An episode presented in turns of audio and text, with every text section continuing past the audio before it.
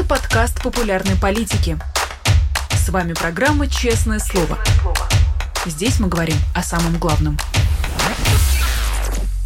Привет, это канал «Популярная политика». Сегодня в эфире программы «Честное слово» ведущий я, Дмитрий Низовцев, спонсоры эфира. Это тоже так же важно, как и назвать ведущего и гостя эфиров с некоторых пор. Так вот, спонсоры нашего эфира – это те добрые люди, имена которых, ники, скорее, да, логины, которых вы видите внизу экрана. Вот они, наши дорогие патроны. Вы тоже можете оказаться в числе этих людей. Сделать это несложно. В описании к нашему ролику это написано, как сделать. И вот QR-код, который видите, телефон телефоном успеете его поймать камерой, и раз, и вы уже у нас на экране, а мы выражаем вам огромную, огромную благодарность за то, что вы помогаете нам. Выражаем огромную благодарность и Олегу Ицхоке, экономисту, который сегодня гость нашего эфира. Олег, здравствуйте.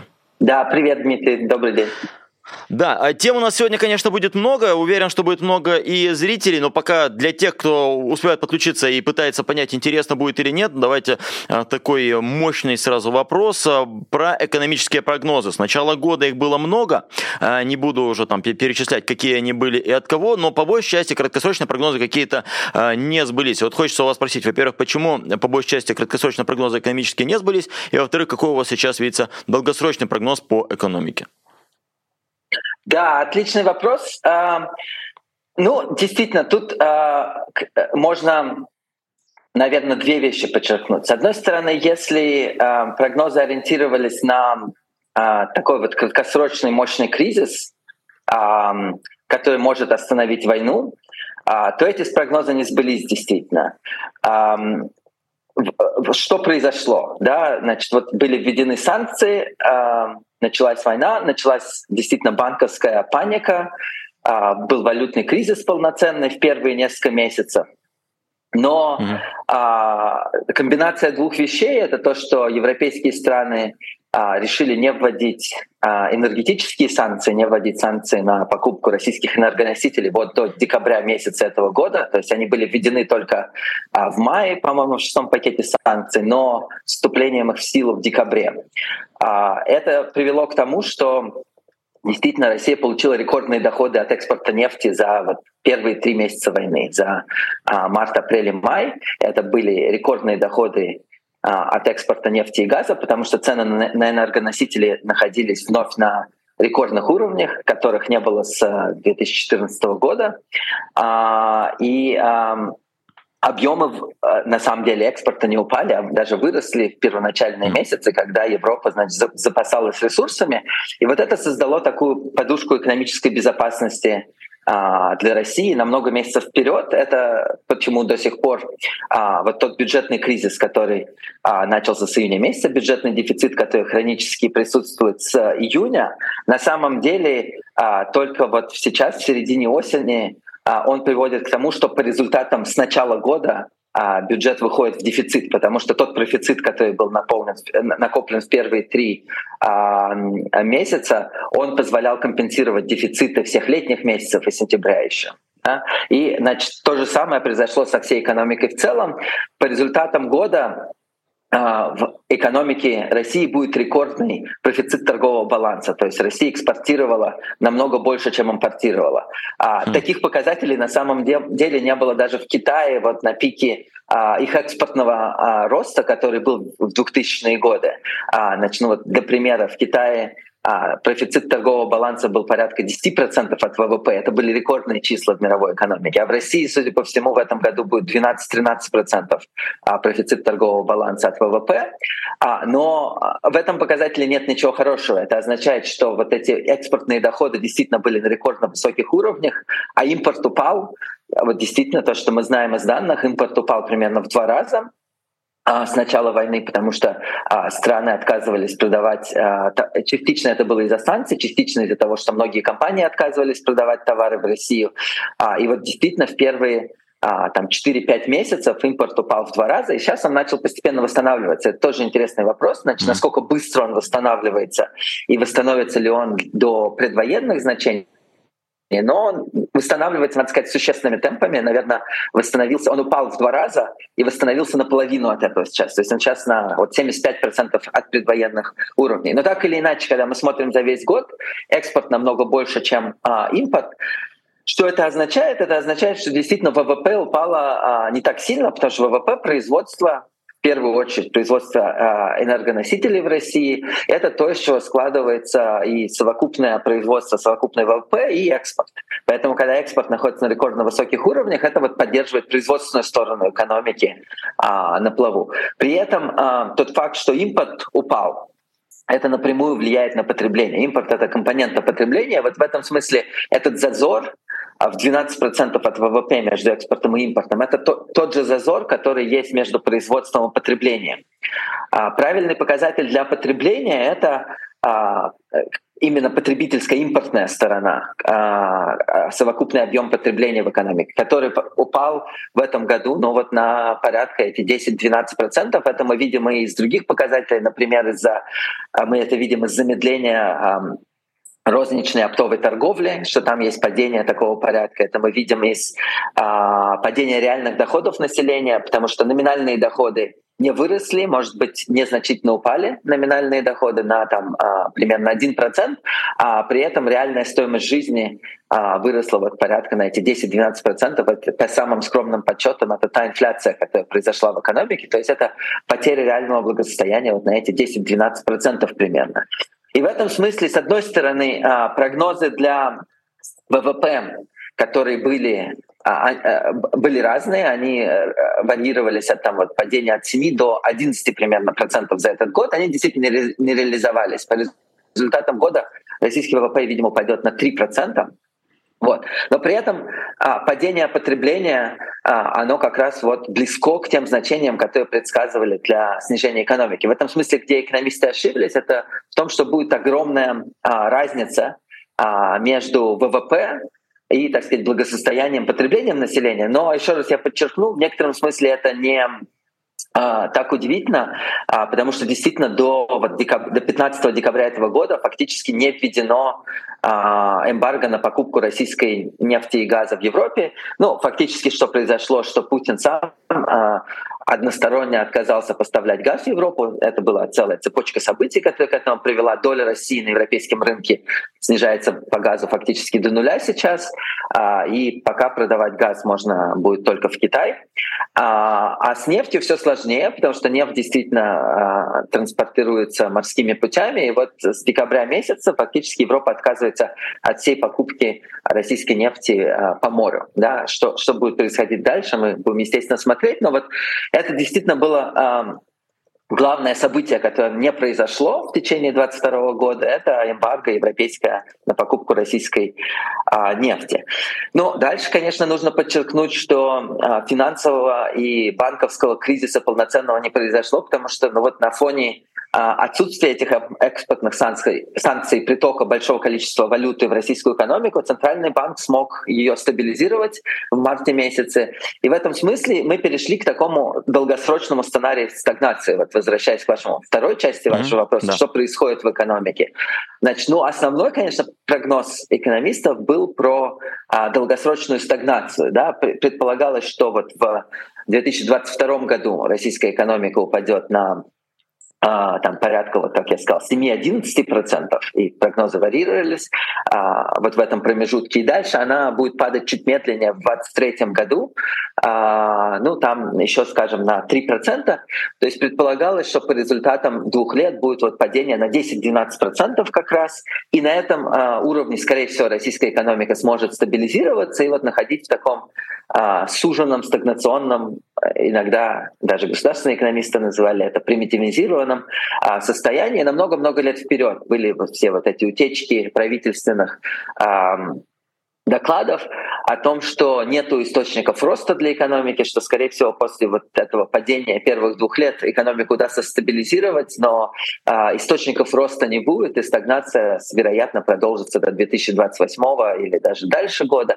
И вот в этом смысле, мне кажется, долгосрочные прогнозы экономистов во-первых, не э, изменились, а во-вторых, они, судя по всему, остаются справедливыми. Это то, что за два года действительно ожидается существенное снижение экономики. Сейчас, значит, вот если в 2022 году сейчас прогнозируется 3% падения по результатам года, то в 2023 году на самом деле э, ожидается более сильное падение, потому что вот как раз пропадут эти источники экспортных доходов, и уже производственная сторона экономики начнет существенно сжиматься.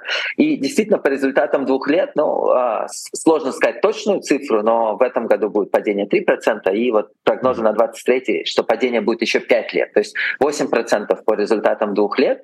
И дальше также нету обозримых источников роста, то есть это такая долгосрочная а, стагнация. Тут очень важно подчеркнуть, что все эти экономические прогнозы вот на такой долгий э, горизонт, они как бы предполагают, что не произойдет никаких экономических, э, не экономических, а таких социально-политических катаклизмов. Да? И вот в этом смысле, что становится очевидно со временем, что, скорее всего, вот такие большие шоки, кризисы, они придут, скорее всего, не из экономики. Экономика будет вот медленно подстраиваться под то, что происходит. А, она действительно будет примитивизироваться, сужаться, но основные шоки, если они произойдут, то они придут из, а, скорее всего, политической системы в России. Ну вот, например, а, все банки строят стрессовые прогнозы на то, что а, будет происходить а, в следующем году с политической системой. Например, останется ли Владимир Путин у власти к концу 2023 года? Ну вот средняя, а, средняя а, оценка этой вероятности — это примерно 70%, что он останется, а 30%, что его уже не будет. И вот в этом смысле, когда мы говорим о таких сценариях, а, то шок, скорее всего, придет не из экономики. Что тут важно подчеркнуть, что ну вот как мы не видели социальных протестов а, из-за сужения экономики, которое, ну вот благосостояние упало, условно говоря, на 10-12%, это так размазано между всем населением. Никаких экономических протестов мы серьезных не видели. Но что более важно, мы, видимо, об этом поговорим еще, мы также не видели серьезных протестов по поводу мобилизации, где, судя по всему, уже призвано сотни тысяч человек, а, и уже убиты а, тысячи, если не десятки тысяч человек из этих призванных, поскольку, судя по всему, 80 тысяч призывников уже оказались а, на линии фронта вот буквально в первый а, месяц мобилизации. Даже это не вызвало серьезных протестов, но при этом вот, э, вышла очень важная статья в Foreign Affairs. А, это мой коллега из UCLA Дэниел Кризман, он еще же автор Сергея Гуриева по недавней книге, а, что он как раз дает а, ну, очень, очень важную оценку разнообразных прогнозов, что Скорее всего, очень сложно прогнозировать. Могут произойти совершенно разные вещи с политической системой, но э, очень высока вероятность такого постепенного отказа системы работать, да, когда происходят военные поражения, ну, локально в разных местах, на разных линиях, на разных точках линии фронта могут происходить военные поражения, а, как это уже было в нескольких местах а, с сентября месяца, ну вот э, есть ожидание, что такие военные поражения будут продолжаться. Точно так же экономика, она не дает никакого острого кризиса, но постепенно начинает э, давать сбои в разных местах, а, бюджетный дефицит накапливается, и все это может приводить к тому, что будет все меньше и меньше желания а, у системы эффективно выполнять указания, которые приходят сверху. То есть такой будет происходить саботаж внутри политической системы, особенно по мере того, как а, власть Путина будет слабеть, как будет видно, что он совершает ошибку за ошибкой. Это все накапливается, очевидно. Самая главная ошибка — это начало войны в феврале 24 года, 22 года. Но с тех пор было накоплено огромное количество ошибок, и вот постепенно они будут приводить к тому, что система будет сама себя саботировать. И не потому, что у нее нет ресурса жить таким образом еще много-много лет, но а просто потому, что вот э, людям не видно а, горизонт, на который можно планировать дальше, да, что все это должно чем-то закончиться, и это приводит ну, вот, э, к такой демотивации всей политической и экономической системы. Олег, вот э, из вашего большого ответа хочется уточнить просто один момент. Вы говорили про прогнозы, там, сменится власть, да, путинская или не сменится. В целом экономистами считается, извините за такую, э, может, некорректную форму вопроса, это считается позитивным э, прогнозом, что Путин может уйти, или это считается, наоборот, негативным, потому что что-то меняется в экономике, и это какой-то шок?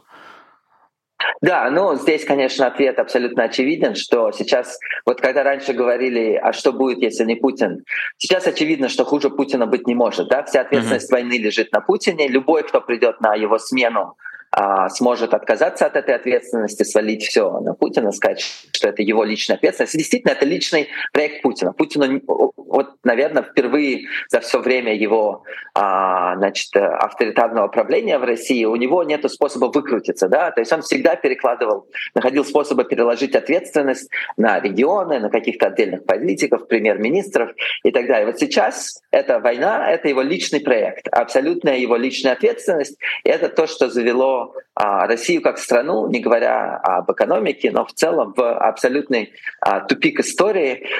А, и, значит, это его личный проект и личная ответственность. И любой человек, который его сменит, сможет, значит, сделать его козлом отпущения в этом смысле, сказать, что всех остальных заставили в этом участвовать, и начать вести переговоры по выходу из этого кризиса. И вот в этом смысле сейчас однозначно, что хуже Путина нету никого, и значит, хуже для России ни с кем уже не будет. В этом смысле совершенно не важно, а, кто сменит Путина. Здесь, мне кажется, а, это некоторая однозначная оценка. А, и в этом смысле система тоже это понимает. И мы не можем сказать, будет ли это протест, вероятность протеста, наверное, не такая высокая сейчас, будет ли это переворот, а, внутри каких-то близких кругов Путина вероятность этого тоже, вероятно, не очень высокая. Но вот то, что а, система начнет саботировать сама себя, что люди просто перестанут яро а, стремиться выполнять указания, которые приходят сверху, вероятность это достаточно большая. Вот как раз про это статья Даниэла Тризмана, да, что очевидно, mm-hmm. что система под руководством Путина сейчас, она, ну вот, она демотивируется, разваливается. Это мы будем наблюдать, будет происходить вот в течение конца 22 и 23 года года. Спасибо, теперь все понятно. И от такого большого вопроса во всех смыслах а, перейдем к более мелким. Да, вы говорили про прогнозы о падении экономики. Российское государство крайне оригинально пытается из этой ситуации выкрутиться. В частности, создается координационный совет по экономике. И да, заметно, что вот первые какие-то месяцы войны они подключали, раскручивали там каких-то Пригожных, Кадыровых и прочих. А сейчас они решили, чтобы спасать ситуацию, как это называется у нас, технократов Мишустина, Собянина, создают какой-то координационный совет и обещают какой-то переход аккуратный на военные рельсы. В принципе, э, есть перспектива у экономики российской перехода на военные рельсы и способны ли вот эти, как их называют, технократы действительно что-то изменить в экономическом прогнозе, который, как мы поняли, у вас крайне негативный? Да, ну смотрите, крайне негативный прогноз это был бы а, вот такой ну, ближайший кризис в, в, в обозримом будущем. Его нету в прогнозе, что вот в ближайшие месяцы реализуется какой-то острый экономический кризис. А, этого в прогнозе нет. В прогнозе есть долгосрочная стагнация экономики, да, с ее снижение на вот эти вот 8-10% по результатам двух лет. И на таком уровне, если бы политическая система а, смогла себя стабилизировать к концу 2023 года, то вот на таком а, стагнированном уровне а, сниженном уровне экономика могла оставаться, вот стагнировать много-много лет вперед. Нет никаких оснований, если э, каким-то образом не э, постепенно снизить расходы на войну, выйти из войны в какое-то временное перемирие, что, а, естественно, а, значит, является вот сейчас большой частью стратегии, то, в принципе, экономику можно было бы на каком-то уровне стабилизировать, и она бы там оставалась много-много лет в отсутствии там, протестов, политического кризиса. Это могло бы существовать действительно десятилетиями. Да? Но вероятно, что вы спрашиваете, это возможно ли из той точки, где экономика России находится, что-то сделать, чтобы начался экономический рост. Ну, ответ да. очень простой. Это сделать невозможно. Да? То есть сейчас в тех условиях, а, где находится российская экономика, а, нету никаких а, источников роста. Многие сектора сужаются и, вероятно, какие-то отрасли просто закроются, как там машиностроение, всякая электроника и так далее. Для этих секторов будет очень сложно выжить. Какие-то другие сектора будут оставаться работать. И газ можно будет экспортировать в Китай, и нефть, судя по всему, в большой части можно будет экспортировать в азиатские страны. Это будет поддерживать, при, по крайней мере, текущих мировых ценах на нефть, это будет поддерживать российскую э, экономику на плаву достаточно долго. Но качественно что-то изменить невозможно. Дальше, что вы спрашиваете насчет вот Мишустина и Собянина, возможно, здесь есть какие-то политические причины, как бы, что они остаются слишком в стороне от войны, а это, видимо, нехорошо с точки зрения политического баланса, и нужно, чтобы они а, в военной экономике участвовали напрямую. Это вполне а, возможно является а, одной из причин. А, но, конечно, значит, с экономикой необходимо что-то сделать, если война не останавливается. Да? Вот если война продолжается, если мобилизация продолжается, военные действия не останавливаются много месяцев вперед, это связано с, с колоссальными расходами. И uh, уже очевидно, что бюджет вошел в такой перманентный дефицит. Нужно искать источники закрывать этот дефицит бюджета. Это будет и фонд национального благосостояния, и урезание каких-то расходов, а и вот для этого, видимо, необходим такой совет, который будет решать, на что можно использовать фонд национального благосостояния, а какие а, строки расходов нужно просто элиминировать, а, как будто бы их и нету. Вот это то, что будет происходить в ближайшие месяцы. Это такое ручное управление а, значит, вот, а, расходами а, бюджета в условиях, когда доходы падают, а, а расходы на войну, они ну, они как бы не предусмотрены а, и остаются на очень высоких уровнях вот в условиях этой мобилизации, которая будет продолжаться. Ну, то есть я правильно да, понимаю, что координационный совет звучит хорошо, но на самом деле такие большущие ножницы, которые просто будут решать, э, кого отрезать еще от финансирования, на, на ком экономить, и по сути только такой у них будет да, возможности не создавать что-то новое, а просто решать, кому жить, а кому нет. Да, ну смотрите, э, частных инвестиций в экономике, конечно, не планируется в таких условиях. В этом смысле вопрос только, возможно ли государственные инвестиции. Но в том остром э, дефиците бюджета, который, в принципе, уже происходит и, судя по всему, будет нарастать из-за того, что доходы от экспорта нефти будут падать, а, расходы на войну остаются на высоком уровне, как э, государственные инвестиции тоже не будут приоритетом. В этом смысле непонятно, что может стать источником mm-hmm. роста. А, и в этом смысле как бы это координационный совет, который необходим, чтобы вот э, заниматься менеджментом экономики а, вот день ото дня, да, чтобы действительно все не развалилось, чтобы необходимые вещи получили финансирование, а то, чем можно пожертвовать, можно было урезать совершенно справедливо. Да. А, продолжая тему того, какие перспективы есть у России, вот э, одна из новостей последних недель. В Турции предположительно собираются создавать газовый э, хаб для поставок э, жирного природного газа в Европу. Вот насколько вообще, в принципе, сейчас реален, хочется спросить вообще, хоть какой-нибудь проект, ну ладно, про другие проекты, насколько реален этот проект, и даст ли он в перспективе что-нибудь России, или это такой инфошум, и не стоит на это обращать внимание? Да, ну, вы, наверное, знаете а, лучше меня, в России действительно есть некоторые мощности по сжижению газа. Это не «Газпром», а это другая компания. Напомните мне, если, а, если так вы не знаете. вспомню тоже сейчас, да. А, возможно, это «Новотек» или что-то такое. Но да, да есть относительно небольшая компания, относительно более частная, чем «Газпром», у которой есть mm-hmm. какие-то мощности по сжижению газа.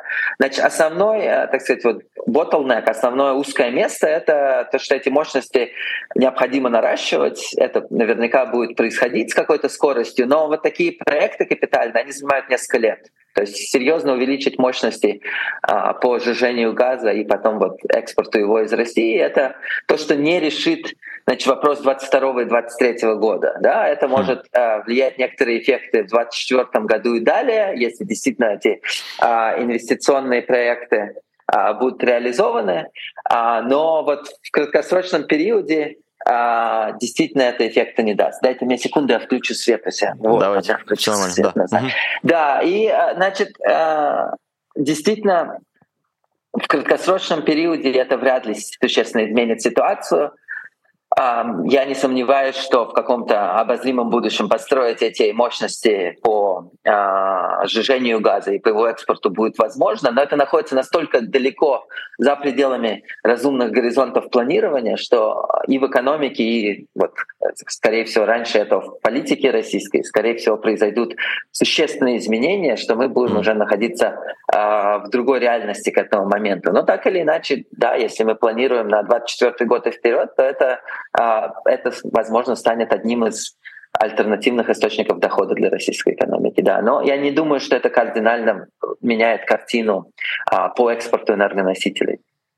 Понял, да. То есть, ну, будем следить как минимум. И переключаясь э, внимание с России на другие страны, хочется, э, ну, есть пара международных вопросов, э, не сильно касающихся России. Китай, в частности, много говорили, да, в, чем, в чем-то он, да, похож на Россию, то есть огромные возможности, огромный там экономический какой-то потенциал, при, при этом буксующий по понятным причинам. И лидер современный, который, судя по всему, надолго, Си Цзиньпин на днях был переизбран на какой-то новый а, срок, и экономисты по-разному, насколько знаю, оценивают, что это значит. С одной стороны, стабильность, с другой стороны, вот эта самая пробуксовка. Как оцениваете вы перспективы Китая из-за того, что ну, продолжается правление Си Цзиньпина и будет длиться дальше сколько-то еще лет? Да, ну это огромный вопрос, интересный, который, конечно, быстро не обсудить, но mm-hmm. все-таки я хочу подчеркнуть одну вещь вначале. Действительно, в некотором смысле Россия и Китай были а, партнерами, остаются, вероятно, партнерами. В каком смысле? Главный, так сказать, внешнеполитический проект Китая — это показать э, то, что политическая система Китая является вот такой выигрышной приоритетной, mm-hmm. что это, это является действительно эффективной альтернативой к вот таким либеральным демократиям, которые сложились в Западной Европе, а, в Америке, в которые превратилась до определенной степени Япония и Южная Корея по мере экономического роста, что они стали вот такими э, либеральными репрезентативными демократиями. Долгосрочный проект Китая показать, что к экономическому благосостоянию можно прийти альтернативным способом. Можно прийти в однопартийной системе с э, вполне авторитарным режимом, без, какой-либо, без какого-либо либерализма и демократии. Вот. И в этом смысле у Китая есть ряд партнеров на а, вот, а, на вот этой внешней сцене борьбы между либеральными демократиями и всевозможными нелиберальными режимами. А, это такие страны, начиная от вот Венгрии, где Орбан хочет сказать, что он как бы а, в Венгрии демократия, но не либеральная. Тут надо понимать, что а, на самом деле либеральная демократия — это вот такой единый термин, это тип политического режима, а уже все нелиберальные демократии по типу Венгрии, Турции, до определенной степени э, когда-то была Россия нелиберальной демократией, она давно перестала быть демократией, стала авторитарным режимом, но в целом это вот все те страны, которые значит, должны были продемонстрировать возможность а, экономических успехов в нелиберальных а, политических режимах. Да? И ну, значит, вот то, что мы видим происходит в России, показывает, что на самом деле такие режимы они могут приводить ну вот, к катастрофам, не просто экономическим катастрофам, mm-hmm. но когда начинается агрессивная, самая кровавая война а, в Европе таким режимом, когда призываются сотни тысяч человек, из которых, вероятно, огромное количество умрет, это то, что, конечно, в либеральных демократиях невозможно. Это огромный урон. То есть вот если до 22 года Россия помогала Китаю, да, она подрывала ну, например, выборы в разных странах, спонсировала а, антилиберальные, антидемократические партии в разных странах, Европа, в Америке вмешивалась в выборы. Это действительно было на руку Китая то с февраля 22 года Россия показывает абсолютную несостоятельность таких режимов. Ну вот даже они сама как бы приводят к самоуничтожению в какой-то момент, да, либо это экономический какой-то коллапс, либо это вот а, просто а, значит ну, уничтожение всех институтов внутри, массовое убийство даже не только граждан в соседней стране, но уже и своих граждан. И это, конечно, с точки зрения Китая а, очень плохо, да, потому что это действительно показывает, ну вот э, другими словами, да, Кси Цзиньпин сейчас переизбрался на третий срок, когда Путин был, ну, его переназначили, там фактически нет выборов, его переназначили на третий срок, у него нету никаких эм, амбиций уйти после третьего срока, у него есть амбиции остаться, судя по всему, и на четвертый, и на пятый, и вот можно посмотреть да, какой был Путин на третьем сроке. Это я напомню, когда вот был президентом формально Медведев, Путин был на своем третьем сроке. Да? Хм. И этот срок, был ху... этот срок был существенно хуже с точки зрения экономического роста, чем второй срок Путина, который был хуже, чем первый срок Путина. Да? А четвертый и пятый это был совсем какое приличное русское слово подобрать. Ну, совсем плохо. Нулевой экономический рост за последние 12 лет, который привел к войне. Да, к войне и в 2014 году в борьбе за популярность, и в 2022 году, которая ну, вот, а, приводит к разрушению России как страны, без преувеличения. И а, а в этом смысле, конечно, когда и внутри Китая на это смотрят, и снаружи, то понимают, что вот сейчас Си Цзиньпин на третьем сроке с точки зрения экономического роста мы, в принципе, уже видим, что рост сильно замедлился, и нет оснований считать, что Китай вернется на вот эти сверхбыстрые темпы, которые были много десятилетий до этого, да, а дальше он останется на четвертый срок, и кто знает, что там произойдет. Естественно, вот э, политическая система начнет доминировать над экономикой. Тот контракт, который был с китайским населением, а, это контракт о том, что значит, нету политических свобод, но есть сверхбыстрый экономический рост. Огромное количество людей выходит из бедности, рост благосостояния, а, значит, вот такое экономическое чудо. А, и это действительно то, что было ну, вот с времен Дэн Сяопина с 1979 года, с либерализацией, которая произошла тогда. Это было сопряжено с регулярной сменяемостью власти. Каждый их председатель партии сменил, сменялся каждые 10 лет. А, то есть вот два срока, никто не оставался дольше, и Кси Цзиньпинь, а, ну, значит, вот фактически разрушил эту негласную конституцию, которая была с а, времен Дэн Сяопиня. Значит, ну, когда мы обсуждаем более детально, ну да, действительно, в китайской экономике обсуждают, что безопасность сейчас на первом месте, а экономика на втором месте. Да? То есть это стало а, такой частью риторики. Значит, это выливается и вот в такой zero COVID политику, которая за последние два, два года а, ну, привела к минимальным темпам экономического роста а, за последние 40 лет. Это, ну, значит, это 3% в год. Это все равно быстрый темп экономического роста, но до этого Китай рос 7% в год. А теперь вот в эти последние два года Индия росла 7% в год, стала рекордсменом по росту а, из быстрых стран, а Китай ну, ушел даже не, не с первого и второго места, а значит, действительно не растет а, теми темпами, к которым в Китае привыкли. И это, скорее всего, будет продолжаться. Ну, Zero COVID а, уйдет со временем, но будут возникать а, другие причины для этого. Но все-таки есть еще одна вещь, которую я хочу подчеркнуть, и она очень важная. Россия и Китай очень сильно отличаются друг от друга. И это нельзя недооценивать, что вот не... Я не буду говорить про какие-то политические, территориальные претензии между странами, а, которые наверняка а, есть. А, но вот если мы поговорим про роль Китая и России на международной сцене, Россия всегда это страна, которая создает хаос. Это может быть, как и вот война в Грузии в 2008 году, первое нападение на Украину в 2014, конфликт в Сирии. Это все, что нарушает правила международного взаимодействия, да, вот то, что называется rule-based а, международная система, построенная на правилах. Да? Россия подрывает это правило. Это в некотором смысле цель функционирования России, показывать, что эти правила на Россию не не Россия, а вот политического режима Путина, правильно сказать, что эти правила а, на него не распространяются, что он может их нарушать, когда он захочет. И на самом деле, как правило, это приводит к росту цен на нефть на мировых рынках. И в этом смысле вот тот хаос, который Россия продает, он э, ну вот в краткосрочной перспективе России всегда помогал за счет роста э, цен такого стрессового, кризисного роста цен э, на энергоносители, то есть не было такого моментального ответа экономического. Да?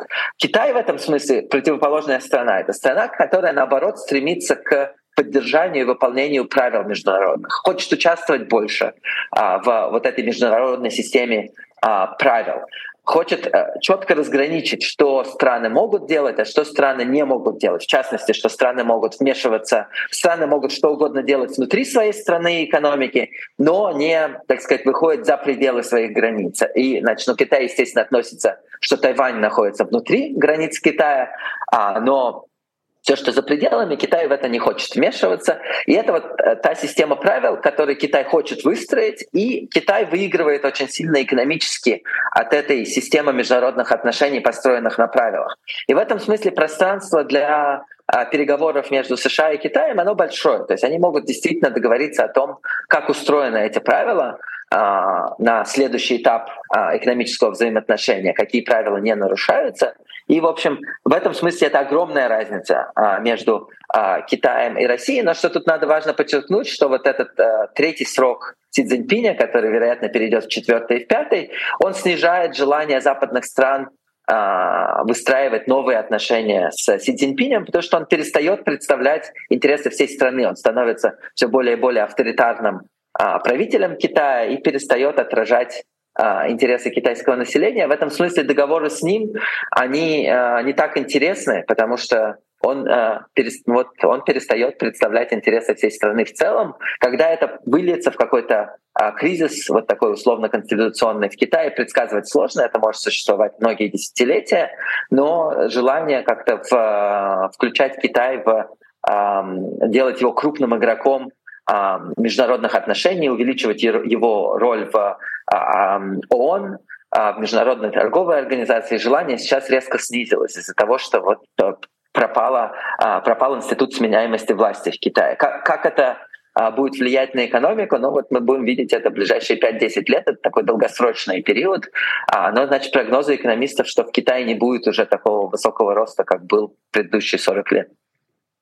А, Олег, я обещал еще один международный вопрос, но времени не очень много, а мне хочется успеть с вами поговорить про еще один российский. И если после него мы успеем, мы вернемся к еще одной стране. А, сейчас э, про Россию. Совсем недавно у вас была публикация в «Новой газете» совместно с Максимом Мироновым, где вы давали тоже прогнозы, говорили о том, к чему приведет война, не, не только в экономическом, а скорее да, в демографическом или каком-то социологическом смысле, кого будет не хватать, по кому придется удар и э, потеря кого будет для экономики наиболее разрушительной. Вот об этом хочется вас спросить. По, согласно вашим исследованиям, потеря каких групп населения нас, нам стоит ждать и чья потеря а, будет а, наиболее а, внушительная для российской экономики прямо сейчас? Да, это очень важная тема мы написали статью, и потом у нас было несколько эфиров. Например, я был у Семена Йоркина на Навальный Live, где мы это подробно mm-hmm. обсуждали. А, ну, вот это, мне кажется, тут без каких-либо преувеличений можно использовать слово «катастрофа», которое вы любите в заглавиях для видео.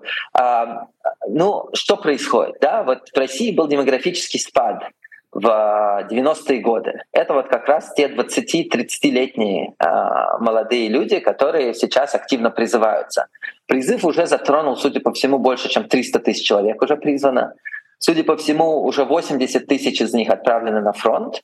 А, никаких оснований, что этот призыв остановится, нет. Вот сейчас он медленно перетекает в а, осенний призыв а потом будет вторая волна мобилизации. И это будет продолжаться до тех пор, пока военные действия не будут остановлены. Оснований считать, что военные действия а, в ближайшее время будут остановлены, в ближайшее время это обозримые месяцы, да, там, до следующего да. лета, я не вижу. То есть этот призыв, скорее, мобилизация будет продолжаться а, до следующего лета. Мне кажется, на это надо рассчитывать.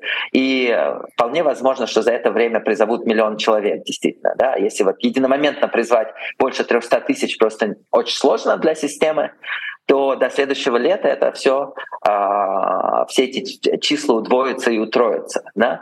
И а, что это означает? Вот мы находимся в э, демографической группе, которая и так в два раза меньше, чем соседние демографи- демографические группы. Из, из них наиболее активно призывают там 25-летних а, молодых ребят.